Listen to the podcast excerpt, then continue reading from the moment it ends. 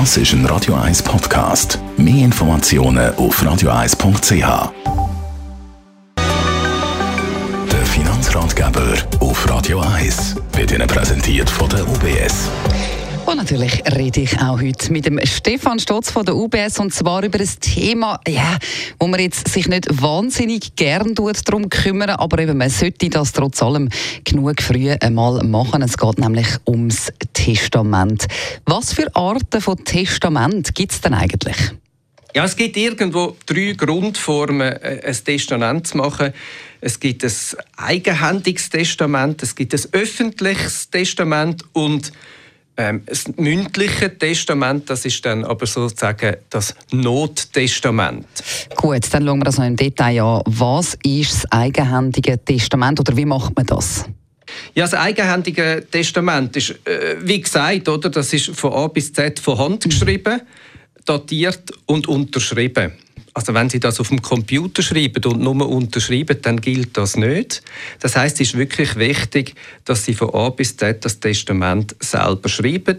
Es ist auch wichtig, dass äh, Ehepaar das gemeinsam aufsetzen und unterschreiben und vielleicht auch, dass äh, jeder Ehepartner sein eigenes Testament dann muss machen muss. Aber wirklich daran denken, von Hand geschrieben.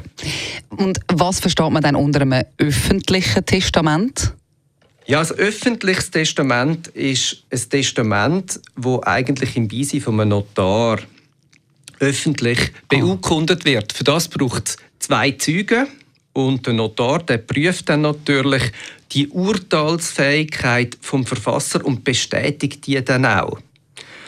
Und ein öffentliches Testament ja, ist dann eine gute Möglichkeit eigentlich wirklich eben für urteilsfähige Personen mhm. wirklich können sicherstellen dass ihr Wille passiert. Und das mündliche Testament, das du vorher angesprochen hast, ist für den Notfall gedacht? Ja, das ist natürlich, wenn es nicht mehr geht oder wenn sie vielleicht gar nicht mehr in der Lage sind, ähm, selber von Hand etwas zu schreiben, geschweige denn zu einem Notar gehen, ähm, dann ist es möglich, ein mündliches Testament zu machen. Das ist aber, wie gesagt, ein Nottestament, wo wir hoffen, dass man das nicht braucht. Oder? Damit das Gültigkeit hat, braucht es auch wieder zwei Zeugen. Da ist es aber wichtig, dass natürlich die nicht mit dem Verfasser verwandt sind, aber auch nicht im Testament begünstigt. Ähm, sonst ist das dann auch wieder nicht wasserdicht. Schreibt man eigentlich nur einmal ein Testament und nachher nie mehr? Ich denke, es lohnt sich, das regelmäßig anzuschauen. Irgendwann ist das erste Mal, vielleicht ist im 22. das eine gute Gelegenheit, ja, mal zu diskutieren, die zu schauen, wie man das aufsetzen will. Wenn Sie es schon mal gemacht haben, schauen Sie, wie viele Jahre es her. So alle fünf Jahre als Faustregel ist sicher nicht schlecht, wenn man das anschaut. Vielen Dank für die Informationen, Stefan Stotz von der UBS.